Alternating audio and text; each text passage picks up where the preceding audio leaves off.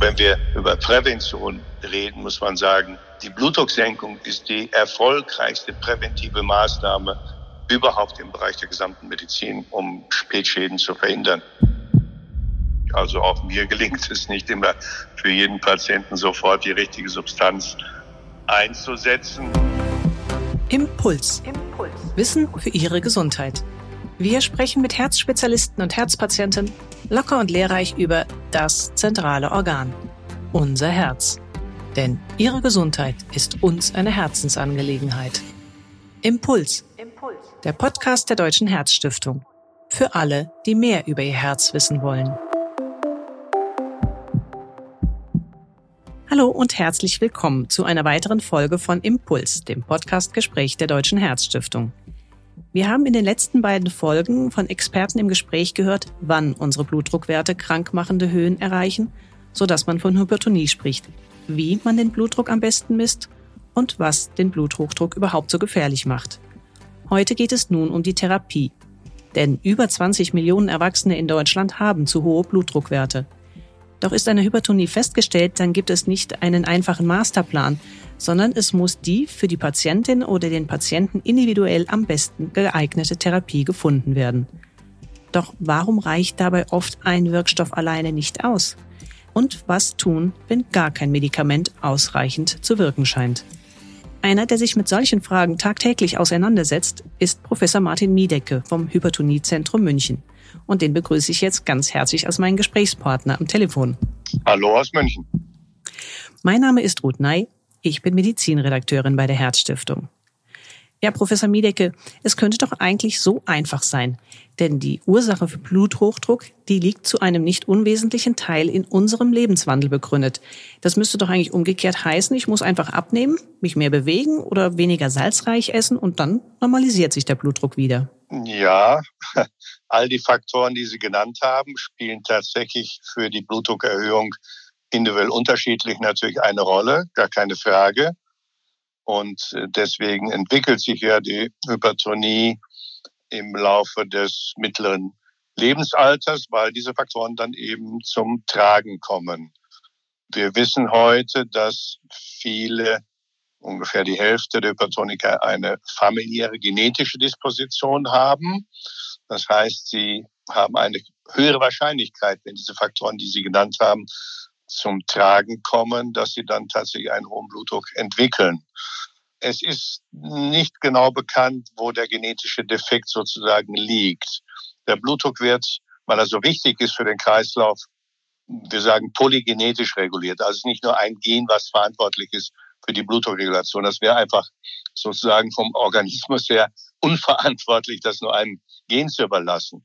Und es ist auch kein Hypertonie-Gen bisher ein singuläres Gen identifiziert worden, wird es auch nicht mehr geben, trotz vieler Untersuchungen in den letzten Jahrzehnten zum genetischen Untergrund. Was man sagen kann, was wohl die wichtigste Erkenntnis ist, dass wahrscheinlich die Salzregulation, die Salzsensitivität eine genetische Rolle spielt. Das hat insofern praktische klinische Konsequenzen, dass diejenigen, die aus einer Hypertonikerfamilie kommen, eher salzsensitiv sind. Das heißt, sie reagieren auf zu viel Salz mit erhöhter Blutdrucksteigerung. Und deswegen sollten gerade diese Menschen darauf achten, dass sie ihren Salzkonsum einschränken.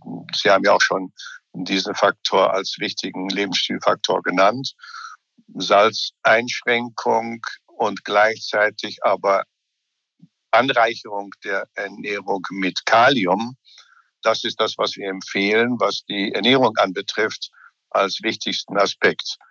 Kalium nicht in Tablettenform, sondern möglichst eben über die Ernährung, kaliumreiche Lebensmittel. Wir wissen, dass die Kombination aus Salzreduktion und mehr Kalium sehr gut den Blutdruck beeinflussen kann. Kalium ist sozusagen der Gegenspieler vom Kochsalz. Und es gibt eine mhm. ganz spannende aktuelle Studie von australischen Wissenschaftlern, die das in China untersucht haben mit, mit einem Salzersatz und äh, Kalium. Und da hat sich das tatsächlich äh, sehr gut bestätigt. Gewicht haben Sie ja. angesprochen, ja, das ist mhm. sehr wichtig, weil tatsächlich die Gewichtsreduktion bei übergewichtigen Hypertonikern eine sehr deutliche Blutdrucksenkung bewirken kann. Wir sagen ungefähr pro Kilogramm Gewichtsreduktion zwei bis drei Millimeter AG Blutdrucksenkung. Und tatsächlich ist Übergewicht ein kausaler Faktor einer Hypertonie und man kann durch eine Gewichtsabnahme tatsächlich auch den Blutdruck normalisieren und, mehr oder weniger so natürlich auch die Ursache beseitigen. Also das sind wohl zwei ganz wichtige Faktoren neben Stress. Stress ist ein ganz wichtiger Faktor, der aber natürlich schwerer erfassbar ist. Salz können Sie, wenn Sie wollen, messen oder bestimmen. Gewicht äh, können wir natürlich leichter bestimmen, aber Stress ist schon hm, natürlich etwas schwieriger zu fassen. Aber wir wissen, dass Stress, chronischer Stress, der nicht kompensiert wird, bei, ich würde mal sagen, bei sicher 20 Prozent der Hypertoniker eine ganz wesentliche Rolle spielen. Mit anderen Worten, ja. es gibt nicht eine einzige Ursache für hohen Blutdruck, sondern wir haben viele individuell verschiedene Faktoren, die den Blutdruck triggern, in die Höhe treiben. Und je mehr der Faktoren zusammenkommen, so höher ist natürlich die Wahrscheinlichkeit, dass sie einen Blutdruck als manifeste Hypertonie dann eben auch zeigt im mittleren Lebensalter. Mhm. Aber trotzdem scheint es ja nicht so ganz einfach zu sein, nur an diesen Punkten anzusetzen, um den Blutdruck dann wieder zu normalisieren. Ja. Wann kommen dann letztendlich Medikamente zur Therapie ins Spiel?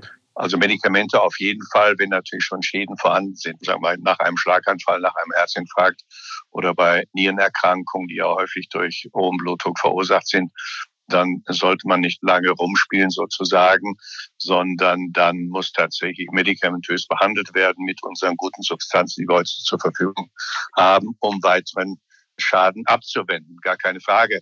Aber sagen wir mal, in jüngeren Jahren nur Blutdruckerhöhung oder leichte Blutdruckerhöhung ohne Begleiterkrankungen, dann ist es durchaus so, dass man nicht sofort medikamentös behandeln muss sondern man kann die nicht medikamentösen Maßnahmen, die wir ja schon angesprochen haben, zunächst mal eben ins Spiel bringen und versuchen, ob es nicht damit geht, ausreicht. Aber Medikamente und nicht medikamentöse Maßnahmen ergänzen sich ja in sinnvoller Weise.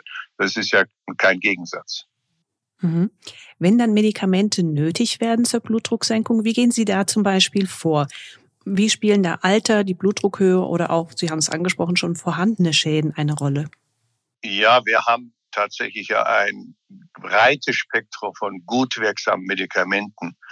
Und insofern ist es fast ja eine Herausforderung aus dieser breiten Auswahl immer tatsächlich auch maßgeschneidert die richtigen Medikamente für den einzelnen Patienten auszusuchen und anzuwenden. Ganz im Vordergrund stehen heute, das ist auch unabhängig von Alter, Geschlecht und anderen Faktoren stehen die gut verträglichen, wirksamen ACE und Sartane, die auch von den Leitlinien ganz vorn angepriesen werden, ganz oben stehen in der Stufentherapie. Dann kommen die Calciumantagonisten, Diuretika, Wassertabletten, möglichst halt in geringer Dosierung. Und die Beta-Blocker haben, sind etwas ins hintere Glied gerückt aus verschiedenen Gründen. Beta-Blocker ist eine sehr heterogene Gruppe. Das wird häufig nicht berücksichtigt. Und da muss man genau auswählen, welche zum Tragen kommen. Und die haben aber einen großen Stellenwert bei zusätzlichen Erkrankungen, Herzerkrankungen zum Beispiel. Also die Begleiterkrankungen liegt auch schon eine Niereninsuffizienz vor oder ein Diabetes oder ist schon eine Herzinsuffizienz vorhanden oder ein Herzinfarkt. All das spielt bei der Auswahl der Medikamente eine wichtige Rolle. Das heißt, Patienten müssen auch ein bisschen Geduld vielleicht mitbringen, dass nicht sozusagen der erste Versuch sofort klappt, sondern dass man ein bisschen bei der Dosierung schauen muss, was am besten wirkt. Vollkommen richtig. Ja, vollkommen richtig. Also auch mir gelingt es nicht immer für jeden Patienten sofort die richtige Substanz einzusetzen. Man muss gelegentlich tatsächlich ausprobieren. Aber ein ganz wichtiges Prinzip ist Titration, nennen wir das. Also, dass man mit jedem Medikament möglichst mit niedrigen Dosierungen beginnt, langsam steigert, weil die Nebenwirkungen sind eben auch dosisabhängig und das möchte man natürlich nicht, wenn man gleich hoch einsteigt, drastische Blutdrucksenkung zwar erreicht, aber dann eben auch Nebenwirkungen in Kauf nimmt, dann ist schon mal leider das Kind häufig in den Brunnen gefallen sozusagen. Also langsame Dosissteigerung und dann aber auch die Maximaldosis mit einem Medikament ausreizen und wenn das nicht gelingt, kombinieren.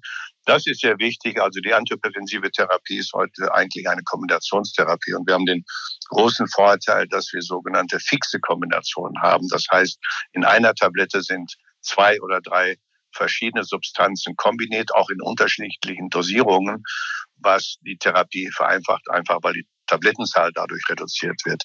Ein großes Problem ist dabei leider, dass die gesetzlichen Kassen mit ihren Rabattverträgen bei gesetzlich Versicherten diese fixen Kombinationen oft verhindern. Also das muss man heftigst kritisieren.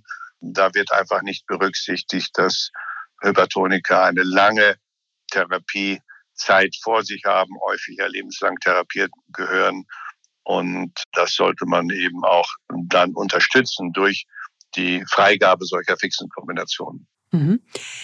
Wenn es darum geht, individuell zu dosieren, um auch die richtige Blutdrucksenkung zu erreichen, da wird auch gerade bei dem Thema Alter der Patienten durchaus auch unter Experten kritisch diskutiert, ja. wie intensiv am Ende der Blutdruck gesenkt ja. werden sollte.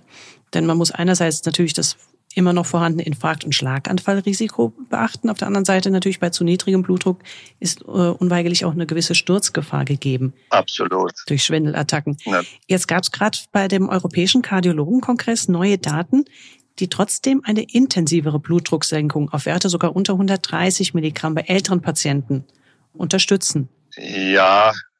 Wie stehen Sie denn dazu? Also, ist das überhaupt realisierbar im Alltag? So niedrige Werte bei alten Menschen? Also erstens muss man sagen, sind diese fixen Grenzen 130, 140, 120 systolisch jetzt sind eigentlich absurd. Und deswegen hat haben gerade die europäischen Kardiologen und die Europäische Hypertoniegesellschaft in den letzten Leitlinien von 2018 haben sie sozusagen einen Behandlungskorridor vorgegeben.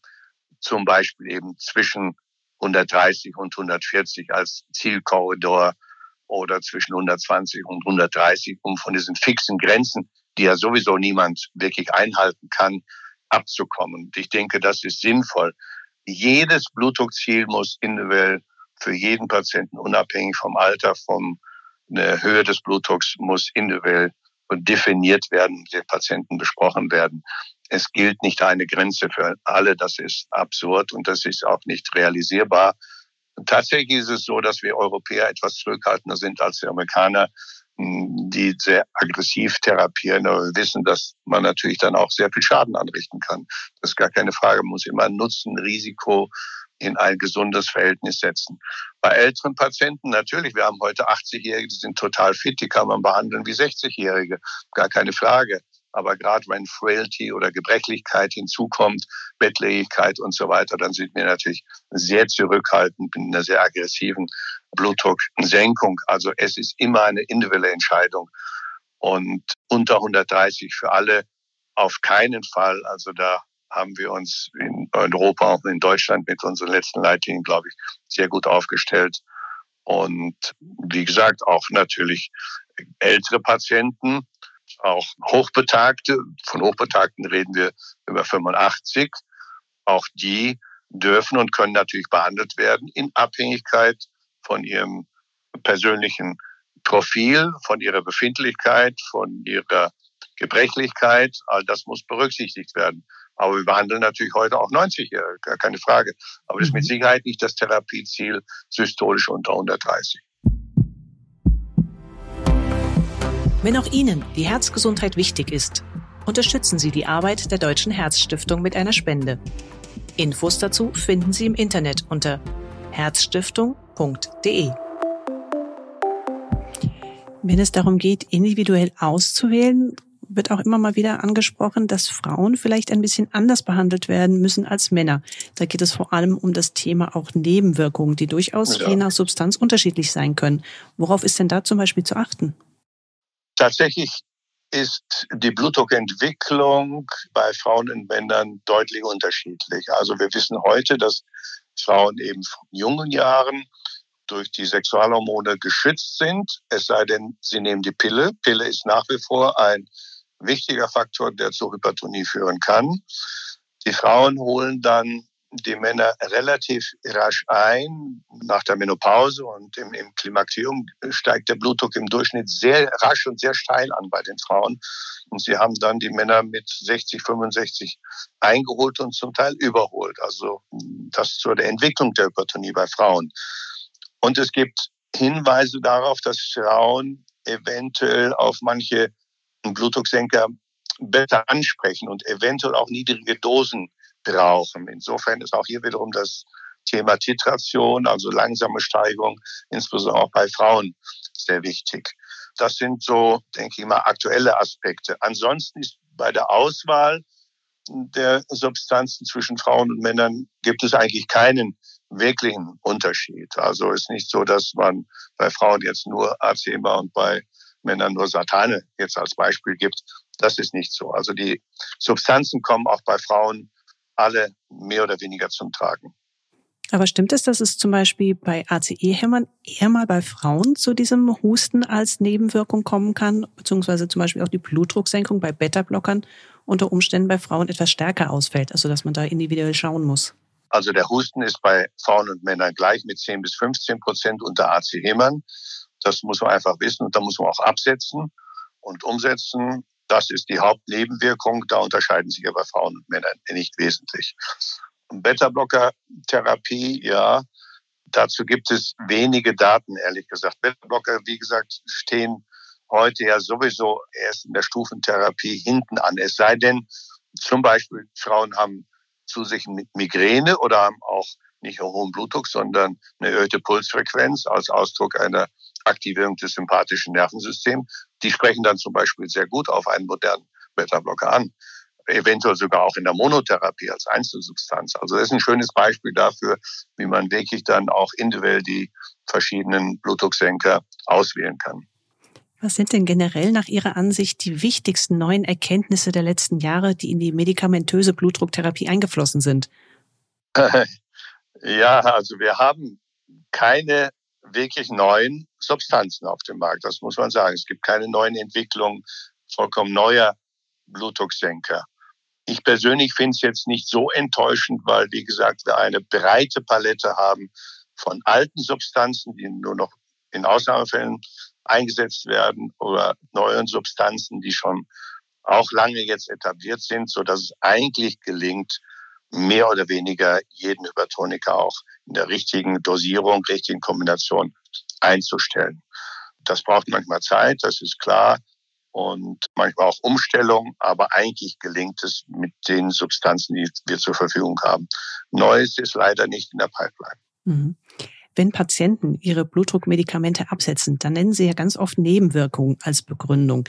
Wir haben eine typische Nebenwirkung, nämlich den Husten unter ACE-Hämmern ja, ja, gerade schon mal kurz erwähnt. Mhm. Was gibt es denn für weitere typische Nebenwirkungen und vor allem welche Alternativen gibt es dann? Ja, unter ACE-Hämmern, das ist richtig. Alternativ wären die Sartane, das ist sozusagen die Nachfolgeprodukt von ACE-Hämmern, setzen ungefähr gleich mit dem gleichen ähnlichen Wirkmechanismus, haben ehrlich gesagt keine Nebenwirkung. Das hat man sich früher gar nicht vorstellen können, dass es mal gibt eine Substanzgruppe ohne substanzspezifische Nebenwirkungen.